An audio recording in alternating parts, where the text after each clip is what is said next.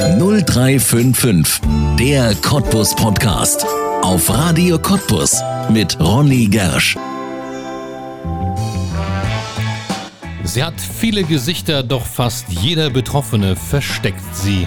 Sie kann jeden von uns treffen, doch wir schieben Gedanken an sie ganz weit weg. Die Rede ist von Armut. Immer mehr Menschen in Deutschland haben nicht genug Geld, um sich das Nötigste leisten zu können. Und die Corona-Krise ist wie ein Brandbeschleuniger. Sie wird noch mehr Menschen noch schneller in die Armut treiben. Gegen die Armut können sie nichts tun, aber gegen ihre Folgen. Die Tafeln in Deutschland. Auch in der Lausitz sind sie in den letzten Jahren aus dem Boden geschossen. Sie verteilen gespendete Lebensmittel an Menschen, die es nötig haben und sind damit das Wirksamste, was dieses Land gegen Lebensmittelverschwendung hat. Der Vizechef aller deutschen Tafeln kommt aus Spremberg und er ist hier das Gesicht der Lausitzer Tafeln. Sein Name Kai Noack. Heute ist er zu Gast in 0355, der Cottbus Podcast. Mein Name ist Ronne Gersch. Herzlich willkommen. Herzlich willkommen, Kai Noack im Cottbus Podcast auf Radio Cottbus 0355. Wenn der Name Kai Noack in Cottbus fällt, dann identifiziert man sie zumeist mit der Tafel. Aber Sie haben ja gerade erst gesagt, dass es eigentlich nur ein Nebenprojekt wäre. Was sind Sie denn eigentlich? Ja, ich bin der Geschäftsführer des Albert-Schweitzer Familienwerks Brandenburg e.V. Das ist ein großer sozialer Verein ähm, mit Hauptsitz in Spremberg. Ja, und der deckt äh, eigentlich viele soziale Hilfen ab.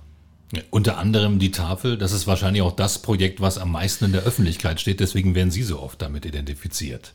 Genau, das ist äh, auch das Herzensprojekt äh, unseres Trägers und ja, natürlich, Öffentlichkeitsarbeit ist für die Tafel wichtig und dadurch bin ich natürlich öfter mal zu sehen oder zu hören. Tafeln gibt es ja in Deutschland schon sehr, sehr lange, aber in die Öffentlichkeit, so richtig ins Bewusstsein sind sie in den letzten Jahren immer mehr gekommen. Liegt das daran, dass sie öfter gebraucht werden? Das ist so, ja. Ich denke, also wenn man sich mit, mit der Geschichte der Tafeln befasst, dann äh, weiß man, dass die im Jahr 1993 ähm, gegründet worden sind, hauptsächlich ähm, für Sozialhilfeempfänger und für Obdachlose. Ähm, und dann mit Einführung der Hartz-IV-Gesetzgebung gab es dann einen ja, Boom in der Tafellandschaft. Also die Tafeln haben sich mehr als verdoppelt. Das hängt natürlich damit zusammen, dass es jetzt eigentlich fast jeden erwischen konnte, äh, unverschuldet in Armut zu geraten. Ja. Wo sind Sie überall vertreten hier bei uns in der Lausitz? Das Albert-Schweitzer Familienwerk Brandenburg e.V. hat sieben äh, Tafelprojekte. Eins in Dreppgau, eins in Spremberg, eins in Cottbus, eins in Lüppen, eins in Luckau, eins in Golzen und eins in Welzow. Das zeigt, dass es ja auch bei uns hier ziemlich großen Bedarf gibt. Das ist so. Ähm, ja, das ist schwer zu erklären. Also es gibt natürlich ähm, Städte, wo der Bedarf enorm hoch ist und es gibt äh, Städte, ja, wo die Benutzerzahlen nicht ganz so hoch sind, aber gebraucht werden wir auf alle Fälle. Ja. Die Tafeln, eine Institution, zu der Menschen gehen, wenn sie Lebensmittel brauchen, wenn sie Lebensmittel für den täglichen Bedarf brauchen. Wie ist das für eine Mechanik? Vielleicht können wir das mal ganz kurz erklären. Woher bekommen Sie die Lebensmittel für die Hörer, die das noch nicht wissen und an wen geben Sie sie ab? Das ist eine gute Frage, weil ähm, viele verbinden immer Tafel ähm, mit Bedürftigen. Ähm, ursächlicher Grund äh, der Tafelgründung war eigentlich Lebensmittelverschwendung äh, und Vernichtung zu verhindern. Und dann äh, haben sich Tafeln gegründet, die mit Supermärkten Kooperationen äh, hergestellt haben. Äh, und erst im zweiten Punkt ging es darum, diese Lebensmittel an bedürftige Menschen zu verteilen. Hm. Also das war nicht der erste Gedanke. Das war nicht der erste Gedanke. Ähm, und trotzdem ist es so, wie es jetzt ist, perfekt. Weil ich glaube, ähm, wir leben in einer Gesellschaft, in einer Überflussgesellschaft und Tafeln versuchen den Ausgleich zu schaffen zwischen Überfluss und Mangel. Ja. Dieser Überfluss entsteht ja eigentlich durch unser eigenes Verhalten. Ja, das ist, äh, das ist definitiv so. Wenn ich natürlich in den Supermarkt um äh, 19.45 Uhr gehe und erwarte, dass alles das, was ich gerne einkaufen möchte, auch vorrätig ist, dann muss mir natürlich bewusst sein, äh, dass im Gegenzug viele Lebensmittel äh, weggeworfen werden. Ja. Und in Deutschland muss man auch dazu wissen, ist es immer noch strafbar, Lebensmittel, die weggeworfen wurden, aus dem Müll wieder zu fischen. Ja, ich glaube, da ist in den letzten äh, Jahren schon ein bisschen äh, was passiert, ähm, dass man äh, das nicht mehr so äh, verfolgt. Aber es ist schon eine schizophrene Situation, dass man auf der einen Seite Lebensmittel für viel Aufwand, ähm, viel Kosten, viel personellen äh, Einsatz, dann natürlich gerade das Thema Klimawandel jetzt im Moment äh, ist ja auch wichtig für die Produktion von Lebensmitteln, äh, ja, verwendet, um es dann nachher in die Tonne zu schmeißen. Ja, also hohe Lebensmittelstandards und dann ist es eigentlich gar nicht für den Verzehr. Ja. Um nochmal auf die Frage zurückzukommen, was sind das für Menschen, die da zu Ihnen kommen? Sind das besonders alte Menschen oder sind das Familien mit Kindern? Was ist dabei? Naja, das ändert sich äh, eigentlich immer wieder. Man muss, muss, wissen, Tafeln fungieren wie ein Seismograph. Mhm. Das heißt, sobald es irgendwelche Erschütterungen gibt, spüren das natürlich auch die Tafeln. Zum Anfang, wie gesagt, waren das Sozialhilfeempfänger und Obdachlose. Das war eher überschaubar. Dann äh, war es die, hauptsächlich die Nutzergruppe der ALG 1 und ALG 2 Bezieher. Und in den letzten Jahren äh, hat sich das äh, massiv äh, verändert. Also man sieht es überall, der Arbeitsmarkt zieht an, die Arbeitslosenzahlen sind geringer geworden und trotzdem gibt es verdammt viele Menschen, die trotz Arbeit auf äh, ergänzende Hilfen des Staates angewiesen sind. Die kommen natürlich vermehrt zur Tafel und ähm, das Thema Altersarmut ist natürlich ein Riesenproblem. Wobei man sagen muss, das Thema Altersarmut ist ausnahmsweise mal nicht ein spezifisches Ostproblem, sondern ein gesamtdeutsches Problem. Generell. Also weil Sie schon sagen, sind ein Seismograph, dann könnte man ja eigentlich davon ausgehen, dass Deutschland so gesehen in Richtung Armut in keinem guten Zustand ist. Ist es auch nicht. Also das kann man ja, ähm, wenn man sich die Armutsberichte anguckt, äh, immer wieder nachlesen. Ich glaube, ich hoffe, ich erzähle es nicht verkehrt, aber ich denke schon, dass ähm, Cottbus äh, von den Personen, die im Armutsgefährdet sind, ähm, glaube ich, mit im ganz Brandenburg an letzter Stelle ist. Hm. Also eine kleine Insel noch. Na, kleine Insel würde ich nicht sagen. Ich denke, es gibt äh, Armut gibt es überall. Ja. Ja, ähm, das ist ganz klar. Armut gab es auch immer. Das ist auch klar. Aber die Gefahr, in Armut äh, zu geraten, ist natürlich im Osten oder wenn man die großen Metropolen wegnimmt, enorm hoch. Ja. Ich glaube, man muss auch Armut in Deutschland etwas anders definieren. Ne? Also, wenn wir von Armut sprechen, dann denken wir immer äh, an Kinder, die kein Brot haben, die nichts zu essen haben, die keinen Zugang zu Wasser haben. Es ist ja hier in Deutschland nun so extrem nicht. Nee, also wir reden hier nicht von existenzieller Armut. Das ist vielleicht nochmal ganz wichtig. Ähm, und Armut hat äh, auch nicht immer was mit Geld zu tun. Das muss man natürlich auch wissen. Ähm, wenn äh, Menschen arbeiten gehen, um äh, über die Runden zu kommen und nachher aber nicht die Zeit haben, sich um ihre Kinder zu kümmern und dadurch äh, ein Stück weit auch äh, die Bildungschancen der Kinder sinken, äh, hat das auch was mit Armut zu tun. Ja, und ich denke, es ist auch immer noch etwas, was man versteckt voreinander. Man zeigt sich das nicht gegenseitig, dass man hilfsbedürftig ist. Das ist ja, das ist ja ganz klar. Also äh, Armut äh, findet immer im Verborgenen statt und ich sage eigentlich immer, wenn Armut sichtbar ist, ist es eigentlich schon zu spät. Hm. Ich habe mal eine Zahl rausgesucht, nur dass man so ein Gefühl dafür bekommt. Äh, in der Europäischen Union, da gelten Menschen als arm, die monatlich weniger als 60 Prozent des nationalen Mittelwerts verdienen. Das klingt jetzt hier sehr äh, hochgestochen. In Deutschland heißt das unter anderem, dass die Armutsgefährdungsschwelle bei 1074 Euro im Monat liegt. Das klingt ja schon relativ hoch. Und darunter ist man schon arm.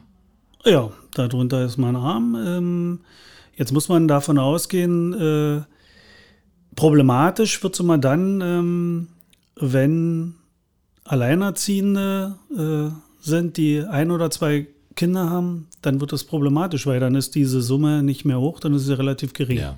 Also Kinder weiterhin als Armutsgrund Nummer eins, oder? Genau, also, also das ist, äh, diese Statistik zieht sich leider wie ein roter Faden. Also wenn man davon ausgeht, in Deutschland sind, glaube ich, im Moment 1,5 Millionen Menschen, äh, die die Tafeln regelmäßig besuchen, dann ist davon fast immer ein Drittel Kinder und Jugendliche. Und das ja. sind Menschen, die unverschuldet in Armut geraten. Also die können definitiv nichts für ihre Situation. Ja. Was muss denn Deutschland vielleicht tun? Was muss die Politik tun, damit diese Armutssituation sich nicht verschärft? Ich glaube, es sind zwei Aspekte. Der eine Aspekt ist der, ähm, Leute, also das ist meine persönliche Meinung, Leute, die arbeiten gehen, müssen so viel Geld verdienen, dass sie davon leben, gehen, äh, leben können und nicht auf ergänzende Hilfen des Staates angewiesen sind. Und der zweite Punkt, ähm, das ist aber meine ganz persönliche Meinung, ist, ähm, dass Menschen, die staatliche Leistungen erhalten, ähm, auch ein Stück weit gezwungen werden, äh, der Gesellschaft was zurückzugeben. Hm. Wie könnte das aussehen? Das also wir haben ja heute, glaube ich, den Tag äh, des Ehrenamtes und der Freiwilligen und so. Ähm, also ich denke schon, dass diese Menschen äh, sich halt auch für die Gesellschaft engagieren und einbringen, ob das im Pflegeheim ist, ob das in der Tafel, im Sportverein oder in der Feuerwehr ist. Da gibt es ja ganz viele Beispiele. Ja, also keine Nehmermentalität, sondern eben auch was zurückgeben.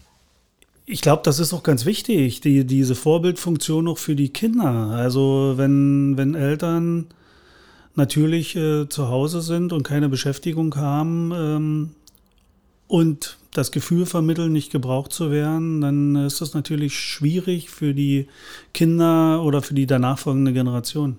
Ja, also das Vorbild ist dann einfach nicht da oder vielleicht auch das Denken, guck mal, es geht ja auch so.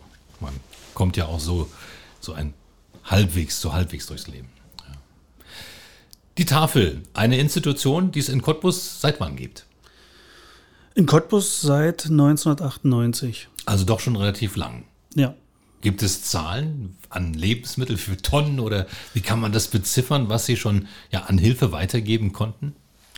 Also ich, ich glaube, ich kann das jetzt nicht ganz genau natürlich sagen, aber ich denke, die Tafel Cottbus sammelt in der Woche Lebensmittel, ich denke mindestens sechs bis acht Tonnen ein. Oh, das ist eine große Zahl. Wie kommt die zustande? indem wir alle oder fast, wir arbeiten fast mit allen äh, Supermärkten äh, in Cottbus und in der Region äh, zusammen. Da sind wir auch sehr dankbar für. Äh, private Bäckereien, Tafelgärten, die für äh, uns äh, Obst und Gemüse produzieren oder auch private Gärten, die uns anrufen, die spenden uns diese Lebensmittel. Man muss aber wissen, diese Zahl sechs bis acht Tonnen ist nicht das, was wir dann eins zu eins weitergeben. Diese Lebensmittel werden bei uns äh, natürlich alle äh, sortiert äh, und so hergerichtet, ähm, äh, dass wir sie wirklich ohne Bedenken an die bedürftigen Menschen abgeben können und immer unter der Prämisse, wir geben nur das an die Bedürftigen äh, raus, was wir selber noch essen würden. Ja. Das ist auch jede Menge Arbeit, wenn Sie das noch sortieren müssen alles. Jede Menge Arbeit und jede Menge Abfall. Ja. Die Zusammenarbeit mit den Lebensmittelmärkten, die hat sich ja sicherlich auch erst entwickeln müssen. Denn ich könnte mir schon vorstellen, dass der ein oder andere Lebensmittelhändler am Anfang gesagt hat, oh, das ist mir gar nicht so recht, dass sie da meine Lebensmittel verschenken wollen. Genau, also das ist natürlich auch ein Problem. Äh, deshalb gibt es in den Tafeln, äh, zumindest für die wir verantwortlich sind, und ich glaube, es ist deutschlandweit fast in allen Tafeln so, eine strikte Bedürftigkeitsprüfung. Das heißt, es kann nicht jeder äh, zur Tafel kommen, der der mhm. Meinung ist, ich brauche Lebensmittel. Ja. Das heißt, wir äh, signalisieren natürlich den Supermärkten, also dass wir das schon im Blick haben. Und auf der anderen Seite ist der hygienische Aspekt äh, natürlich für den Supermarkt äh, auch enorm wichtig. Wenn wir Lebensmittel erhalten, die kühlpflichtig oder tiefkühlpflichtig sind, dann äh, müssen wir dafür sorgen, dass wir die Kühlkette einhalten und müssen mit den entsprechenden Fahrzeugen und mit dem entsprechend geschulten Personal in den Supermärkten vorfahren. Ja. Und das war im letzten Jahr ein Problem, denn Ihnen ist das Kühlfahrzeug gestohlen worden. Das war ein Riesenproblem und es war ein äh, Riesenschock. Ja, ich bin da nach wie vor äh, ja, auch immer noch sprachlos, weil, weil ich es nicht verstehe, ähm, wie dreist man sein kann, äh, gemeinnützige karitative Einrichtungen, die sich um andere bedürftige Menschen kümmern, äh, zu bestehlen, damit die ihre Arbeit nicht mehr machen können. Ja. Aber inzwischen haben sie wieder eins, ein Kühlfahrzeug. Das war das Positive, also dass man äh, gesehen hat oder dass man generell sieht in schwierigen Phasen, dass diese Gesellschaft doch zusammenhält. Und äh, uns haben Leute unterstützt, die noch nie für die Tafel gespendet haben. Ähm, man muss äh, auch wissen, dass natürlich äh, wir da eine enorme äh, Presseoffensive äh, gefahren haben, aber das können wir nur machen, wenn die entsprechenden Pressevertreter, Sie ja auch als äh, Radiosender uns da unterstützen. Ja, klar. Apropos Unterstützung, wie erfahren Sie denn Unterstützung aktuell in dieser Corona-Zeit, wo natürlich viele, viele Menschen, wir reden gleich nochmal darüber, über diesen Aspekt, aber wo natürlich viele, viele Menschen erstmal auf sich selbst und ihr eigenes Überleben, ihre eigene Existenz zurückgeworfen sind. Na, aber bin ich wieder an dem Punkt, also eher total positiv. Mhm. Also wir bekommen eigentlich täglich Anrufe von Menschen, die sagen, also wir sind, äh, wir haben noch Arbeit und äh, wir kennen aber jetzt viele, die äh, in Kurzarbeit sind, die in Arbeitslos Arbeitslosigkeit rutschen und wir möchten was abgeben, wie können wir euch unterstützen? Da gibt es natürlich Menschen, die sammeln über Facebook äh, Lebensmittel ein, hauptsächlich äh, junge Menschen und bringen die vorbei. Es bringen Leute Geldspenden vorbei bei uns, ähm, ja, oder Leute gehen einkaufen in den Supermärkten und bringen uns das äh, in der Tafel vorbei. Ja, also kein Abriss der Solidarität zu spüren. Nee, im Gegenteil. Also das muss man wirklich sagen. Das war auch beim ersten Lockdown äh, extrem hoch, habe ich so in meiner ganzen Tafelzeit auch noch nicht erlebt. Äh, diese Hilfsbereitschaft, das ist dann natürlich abgeebbt. Das ist klar, das kann man nicht über Monate äh, aufrechterhalten. Aber jetzt, wo der zweite Lockdown im Prinzip in Gang ist, äh, geht es genauso wieder los. Viele Gaststätten, die uns unterstützen, ähm, Hotels, die natürlich jetzt schließen mussten und äh, froh sind, dass ihre Lebensmittel, die sie für viel Geld ja auch eingekauft haben, äh, noch einer sinnvollen Nutzung zugeführt werden. Ja. Also Sie haben nach wie vor Unterstützer. Befürchten Sie, dass diese Corona-Zeit den bedürftigen Stamm, den Sie haben, enorm vergrößert? Das, also ich habe das ja erst schon gesagt mit dem Seismograph. Ich meine, ich kann nicht in die Glaskugel gucken und ich hoffe natürlich, äh, dass wir alle irgendwie durch diese Corona-Krise kommen. Ich finde eigentlich auch, dass die äh, Bundesregierung äh, dort eigentlich einen ganz guten Job macht, auch wenn es natürlich immer wieder Bereiche gibt, die nicht die Lobby haben und äh, die dadurch natürlich auch benachteiligt werden, glaube ich schon, dass man versucht, äh, alles Mögliche irgendwie möglich zu machen. Aber wenn ich mir natürlich vorstelle, dass diese vielen Millionen Menschen, die jetzt äh, in Kurzarbeit äh, sich befinden, ähm, davon vielleicht viele in Arbeitslosigkeit rutschen oder in ALG-2-Bezug rutschen, dann denke ich schon, hat das auch enorme Auswirkungen auf die Tafeln. Ja. Also es könnte dann deutlich mehr Menschen geben, die was brauchen. Ja, das haben wir ja auch beim ersten Lockdown gemerkt. Wir haben ja auch verdammt äh, viele äh, Neuanmeldungen gehabt. Ähm, ich kriege ja dann die Anrufe von den Menschen, die fragen, wie muss ich mich verhalten? Ich war noch nie in der Tafel. Und dann frage ich natürlich auch, Mensch, wo kommen Sie her? Was haben Sie gemacht und so. Ähm, ja, das war so. Jetzt ist das ein bisschen, hatte sich das wieder normalisiert und jetzt geht das wieder los. Ja. Wir haben was vor, gemeinsam mit Radio Cottbus und den Tafeln. Unsere Tischlein Deck dich Aktion, die wir ja schon in den letzten Jahren hatten, die wollen wir natürlich auch in diesem Jahr durchführen. Allerdings natürlich etwas eingeschränkt durch die Corona-Regeln. In den letzten Jahren hatten wir es immer so, dass wir Abgabestellen in der Region gesucht haben, wo Menschen Lebensmittel abgeben konnten, die sie spenden wollten. In diesem Jahr ist es so leider nicht möglich, aber wir wollen die Aktion natürlich erhalten und ja, jetzt kommen Sie sozusagen als zentrale Abnahmestelle ins Spiel. Wie soll es funktionieren? Ja, erstmal sind wir sehr dankbar dafür, dass wir das äh, auch unter diesen erschwerten Bedingungen äh, in diesem Jahr machen können. Und ähm, ich habe das ja im vergangenen Jahr auch gesagt, dass wir natürlich Radio Cottbus auch dankbar sind für die Idee, sowas zu machen. Das ist ja genau das, wovon Tafeln leben, von äh, bürgerschaftlichen Engagement, von Unterstützung, äh, von Ehrenamtlichen. In diesem Jahr ja, wird das alles etwas anders sein äh, und nichtsdestotrotz hoffe ich, dass trotzdem äh, viele Lebensmittel äh, zusammenkommen. Wir haben auch Anrufe erhalten von Menschen, die uns gefragt haben, sag mal, gibt es das überhaupt in diesem Jahr wieder? Und ich bin froh, dass wir das jetzt verkünden können. Wir werden äh, an zwei Tagen in der Woche, also wir haben jetzt den Dienstag genommen, von 14 bis 17 Uhr und den Freitag von 14 bis 16 Uhr können Menschen, die uns unterstützen wollen, ähm, in der Tafel direkt vorbeikommen, in der Dostojewski-Straße 8. Und ähm, dort nehmen wir die Lebensmittel gerne entgegen. Und ähm, wenn dann äh, die Aktion beendet ist, teilen wir das natürlich mit den anderen Tafeln in der Region. Die Spenden, das sind natürlich Lebensmittel. Vielleicht können wir mal ein paar Beispiele nennen. Was wird da so meistens gebraucht? Naja, wichtig ist, es müssen langhaltbare Lebensmittel ja. sein. Ähm, gebraucht, also, also der, der Leitspruch der Tafel ist ja, dass jeder gibt, was er kann. Ähm, Das können Dosen sein, das kann Mehl sein, das kann Zucker sein, das können Nudeln sein, das kann Kaffee sein, das kann äh, Schokolade sein. Es kann aber auch sein, dass jemand sagt, ich habe nicht die Zeit einkaufen zu gehen oder was. Ähm, der kann auch eine Geldspende abgehen, er hat natürlich dafür eine äh, Spendenbescheinigung. Ah, das geht auch. Das geht, äh, muss natürlich äh, uns seine Adresse ähm, geben, dass wir ihm die entsprechende Spendenbescheinigung äh, zuschicken können. Ja, und Menschen, die zum Beispiel sagen, ich möchte keine Lebensmittel spenden und ich möchte kein Geld abgeben, der kann natürlich auch seine Arbeitskraft spenden. Da sind wir auch sehr dankbar für. Ah ja, wie funktioniert das? Wie kann man sich da als Freiwilliger bei Ihnen engagieren? Na, man meldet sich äh, bei uns und dann äh, ist es in der Regel so, dass wir einen Probetag machen oder ein, zwei Tage und dann gucken wir, dann sprechen wir danach und dann sehen wir, ob das passt oder nicht ja. passt. Was sind das für Tätigkeiten, auf die man sich da einstellen muss? Ist auf alle Fälle, äh, Tafelarbeit ist keine leichte Arbeit. Ähm, ist körperlich äh, schon anspruchsvoll, obwohl ich sage, wir machen vieles immer in Teams, äh, so dass man das auch schaffen kann.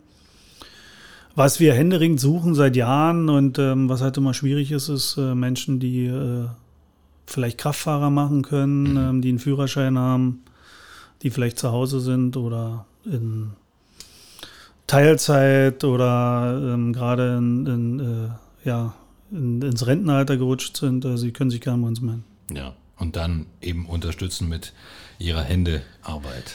Genau, wichtig ist einfach immer, dass der Ehrenamtliche entscheidet, wann er kommt. Mhm. Also wenn er sagt, ich komme bloß einmal die Woche oder ich komme zweimal im Monat, dann ist das auch okay. Ja. Dann haben wir vorhin schon gesagt, Sie sind nicht nur für die Cottbusser Tafel zuständig, sondern Sie sind auch stellvertretender Vorsitzender von Tafel Deutschland.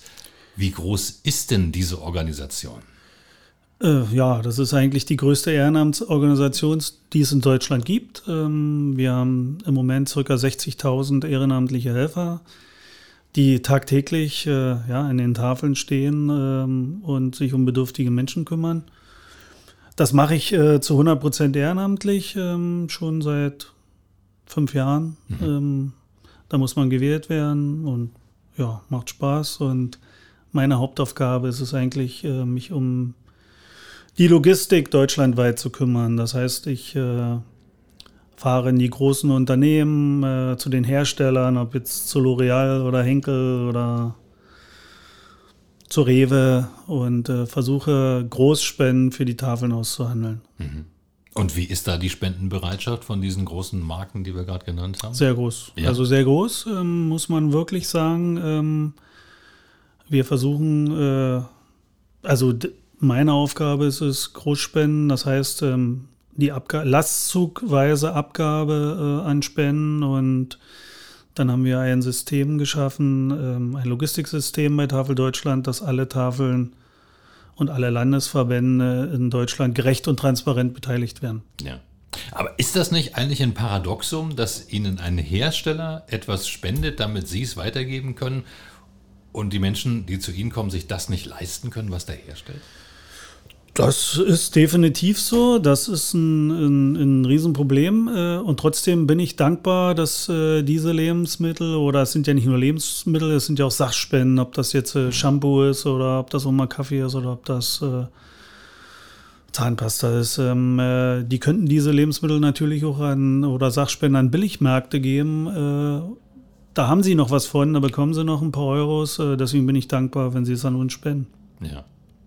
Die Tafeln, Sie sagen gerade, Sie machen das seit fünf Jahren ehrenamtlich. Sie gehen ja nun im Prinzip jeden Tag mit dem Thema Armut um. Macht das auch selbst was mit Ihnen, mit Ihrem Verhalten? Ja, natürlich. Also man wird schon dankbar und demütig äh, dafür, äh, wie es einem selbst geht, ja. Und man versucht natürlich äh, die Person in seinem Umfeld, also ob das jetzt äh, mein Sohn ist oder enge Freunde und so äh, schon zu sensibilisieren für dieses Thema. Ja, und was sind da Ihre Argumente?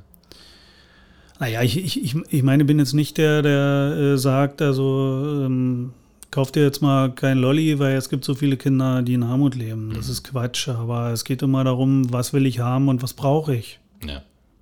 Also ein bewussterer Umgang mit Ressourcen. Genau. Ja.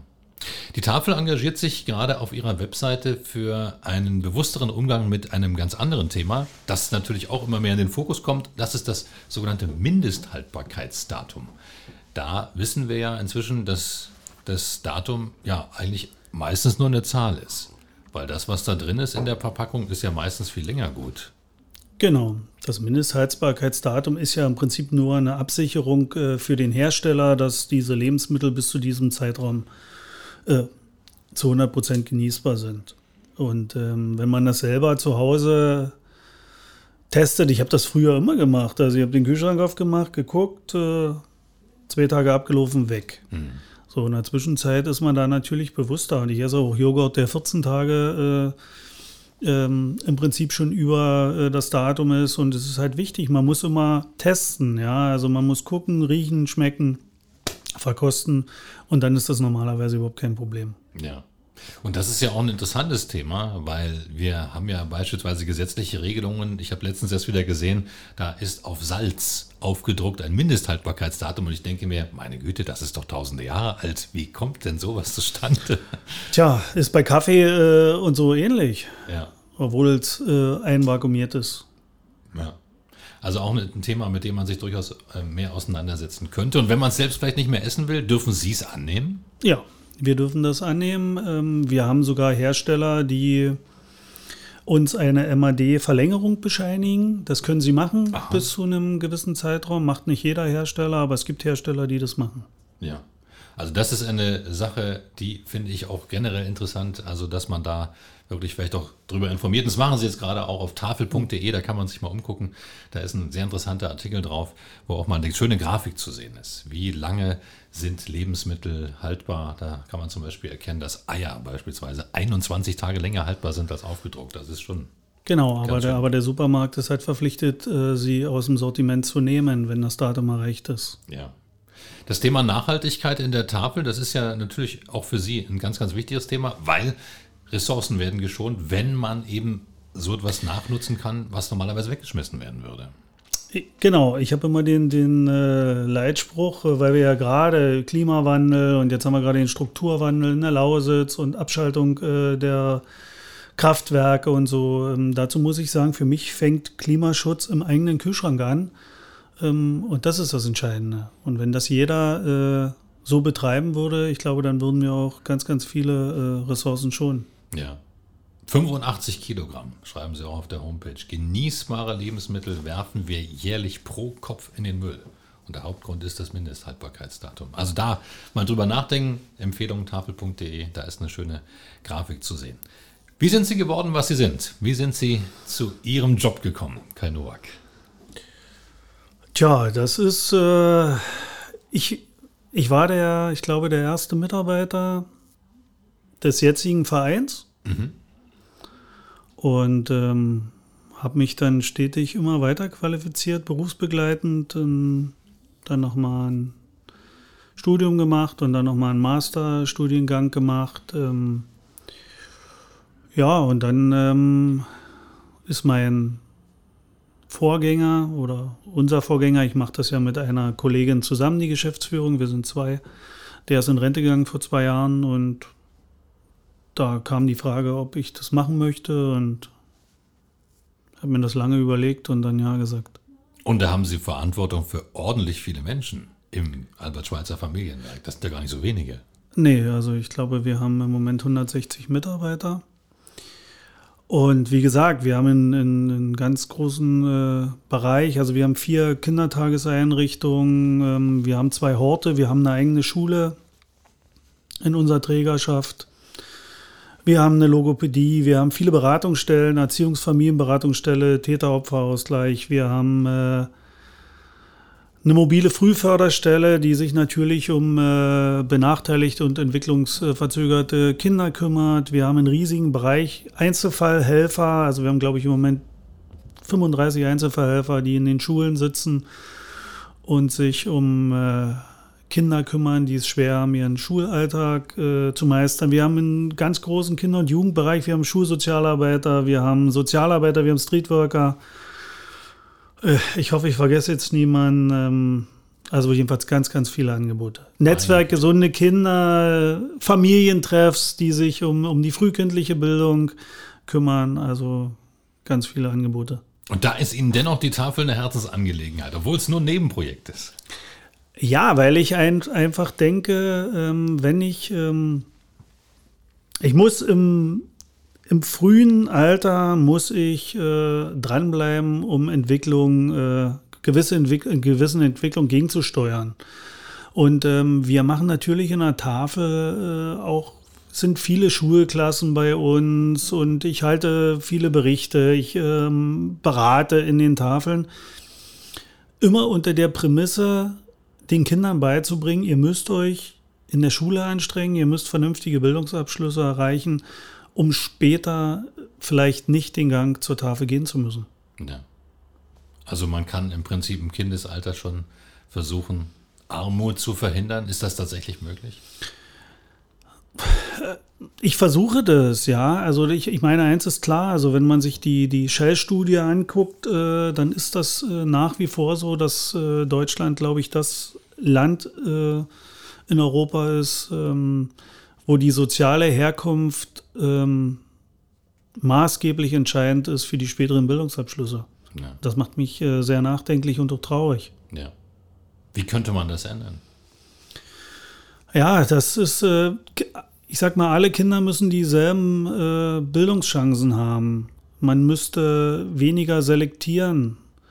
Ähm, ich glaube, äh, länger im, im Klassenverband bleiben, finde ich wichtig. Den Druck rausnehmen. Wie gesagt, dieses Selektieren ist halt schwierig, wenn Kinder sich schon in Klasse 5 oder Klasse 6 entscheiden müssen, wo der weitere Weg hingeht, ist das oftmals ein Problem. Man überfordert die Eltern damit und man überfordert natürlich die Kinder auch. Ja, also ein anderes Schulsystem wäre da ein Schlüssel. Nochmal, das ist immer mein subjektiver ja, Eindruck. Sie sitzen ja an der Basis, Sie kriegen es ja mein, täglich Mein mit. subjektiver ja. Eindruck und ähm, ich glaube, ähm, dass es einfach wichtig ist, äh, unsere Kinder zu fördern und auch ressourcenorientiert zu arbeiten. Ich glaube, jedes Kind hat äh, Stärken und äh, wenn man an diesen, an diesen Stärken arbeitet, dann äh, kann man vielleicht auch äh, Schwächen besser bearbeiten. Ja. Sie haben vorhin gesagt, Sie würden sich eine Welt wünschen, in der Tafeln nicht notwendig sind. Ist das eine Geschichte, die wir jemals wieder zurückdrehen können? Gäbe es da eine Möglichkeit oder ist das völlige Utopie? Ich denke, dass also nochmal äh, möglich ist alles. Das sehen wir jetzt gerade auch in einer, in einer Corona-Pandemie. Ja, also wir machen gerade Sachen, äh, an die hat vor einem Jahr noch kein Mensch gedacht. Und ich glaube, das Entscheidende im Leben ist immer, man muss Ziele haben. Ob das nachher eins zu eins erreichbar ist, werden wir sehen. Aber ich denke schon, dass das möglich ist. Ich meine, ähm, wir sehen ja, wie die Gesellschaft sich entwickelt. Ähm, gerade ähm, wir werden jeden Menschen, der äh, ja, gesund ist, äh, auch für den Arbeitsmarkt brauchen, denke ich. Und wir müssen auf der anderen Seite den Leuten, die ein Leben lang gearbeitet haben, äh, so viel Mittel zur Verfügung stellen, dass sie davon äh, gut und ausgewogen leben können. Ja. Und dann keine Tafeln mehr? Glauben Sie das? Glauben. Es ist, es, ist, ist wirklich schwer. Ich hoffe es. Ich hoffe es. Also, wie gesagt, dieses System, Lebensmittelverschwendung und Vernichtung zu verhindern, das ist ja ein ganz tolles äh, System. Das kann man ja auch im Nachhinein immer noch äh, betreiben. Aber es geht ja darum, äh, man muss gucken, dass man dieses Armutsrisiko, die Armutsgefährdung, das muss man drücken. Und da hat man die Möglichkeit, äh, an Stellschrauben zu drehen. Ja. Eine Stellschraube ist das auch, äh, wie in Frankreich beispielsweise, Lebensmittelverschwendung regelrecht zu verbieten. In Deutschland ist es ja noch nicht so, gesetzlich zu verbieten. Ist sicherlich eine Idee, ist aber äh, bei dem Tafelsystem, so wie es jetzt ist, nicht möglich. Also wir haben natürlich bei Tafel Deutschland auch über dieses Thema äh, diskutiert und auch mit der Politik diskutiert. Und ähm, für uns kommt das natürlich nicht in Frage, weil man kann einer gemeinnützigen Organisation äh, das nicht übertragen. Wer soll das leisten? Mhm. Wenn, der, wenn der Supermarkt ähm, verpflichtet ist, die Ware abzugeben, und äh, ich sage das jetzt mal ein Beispiel, ich habe einen ehrenamtlichen Kraftfahrer, der sagt zu seiner Frau, ich komme um 16 Uhr den Rasen mähen und um 16 Uhr ruft mich Rewe an und sagt, äh, du musst jetzt aber noch äh, hier eine Großspende abholen. Dann kann der ehrenamtliche Helfer überlegen, ob er 16 Uhr den Rasen mäht oder mhm. ob er äh, ab äh, übermorgen äh, regelmäßig in der Tafel sein kann. Ja. Das ist ein Riesenproblem. Ja. Also keine Möglichkeit. Aktuell müsste die Rahmenbedingungen ändern. Die Rahmenbedingungen müssten natürlich geändert werden. Dann müsste der äh, Staat äh, natürlich Tafeln ganz anders äh, unterstützen. Und ähm, ich glaube, da tut er sich sehr, sehr schwer. Ja. Haben Sie andere Ideen? Gibt es etwas, wo Sie sagen, wenn wir das machen, dann ändern wir vielleicht den Trend? Naja, ich glaube, äh, wir, wir sind wieder an dem Punkt, den wir äh, erst auch schon hatten mit den Kindern und Jugendlichen und äh, Bildungschancen etc. Man müsste eigentlich ähm, auch zum Thema Lebensmittel im Prinzip im, im, Schulunterricht schon Bildung anfangen. Ja, also man muss Kinder für das Thema Lebensmittel sensibilisieren, also Thema MAD, ähm, dann natürlich, was, was für Ressourcen verbrauchen wir, wie werden Lebensmittel produziert, damit Kinder von klein auf natürlich äh, im Blick haben, dass es nicht gut ist, Lebensmittel zu vernichten. Ja. Zwei ganz, ganz große Themen heute bei uns im Podcast. Unser erstes Thema natürlich die Armut, unser zweites Thema Lebensmittelverschwendung. Die Tafeln schlagen eine Brücke. Was sind die nächsten Dinge, die Sie für die Tafel planen jetzt, Herr Nowak? Naja, wie gesagt, wir haben ein Riesenproblem in diesem Jahr, dass äh, durch die Corona-Pandemie äh, ja alle Weihnachtsfeiern ausfallen, sowohl für die bedürftigen Menschen und hauptsächlich auch für die Kinder und Familien. Das tut mir extrem äh, leid auch, weil das wirklich für viele Menschen oftmals die einzige Feier war, die sie in der Weihnachtszeit hatten. Ähm, unsere ehrenamtlichen Helfer, ähm, bei denen können wir uns auch nicht bedanken. Auch das haben wir immer gemacht. Ich denke, das ist eben doch ganz wichtig, das Ehrenamt äh, nicht zu missbrauchen, es eben auch äh, zu unterstützen und zu fördern ähm, und sich zu bedanken. Das fällt alles in diesem Jahr aus und ja, das tut mir leid. Und jetzt überlegen wir gerade, wie, wie bekommen wir das hin, dass sowohl die bedürftigen Menschen ein kleines Geschenk kriegen und wie können wir unseren ehrenamtlichen Helfern ein Dankeschön geben. Ja, das treibt sie um. Genau. Kai Noack, heute zu Gast bei uns in 0355, der Cottbus Podcast. Dann drücken wir Ihnen die Daumen und vor allem drücken wir auch unsere Aktion Tischlein deck dich die Daumen. Am 16. November geht sie los bei uns im Programm. Ab da an werden wir bis Weihnachten die Menschen auffordern, zu Ihnen zu kommen und Lebensmittel zu spenden. Wir können es vielleicht an der Stelle nochmal sagen. Dienstags und freitags in der Dostojewski-Straße, da wo die Tafel sitzt, da kann das abgegeben werden. Und alle weiteren Informationen natürlich im Programm bei uns bei Radio Cottbus Kai Noack. Vielen Dank, dass Sie da waren. Ich danke. Das war 0355, der Cottbus Podcast und du kannst diesen Podcast abonnieren, um keine Folge zu verpassen. Auf 0355.de findest du alle Links zu iTunes, sämtlichen Android-Apps, zu Spotify und auch zu Soundcloud oder du hörst uns immer als Radioshow auf Radio Cottbus jeden Sonntag von 10 bis 12 und immer montags ab 20 Uhr in der Wiederholung. Mein Name ist Ronne Gersch. Ich bedanke mich auch diesmal fürs Zuhören. Bis zum nächsten Mal.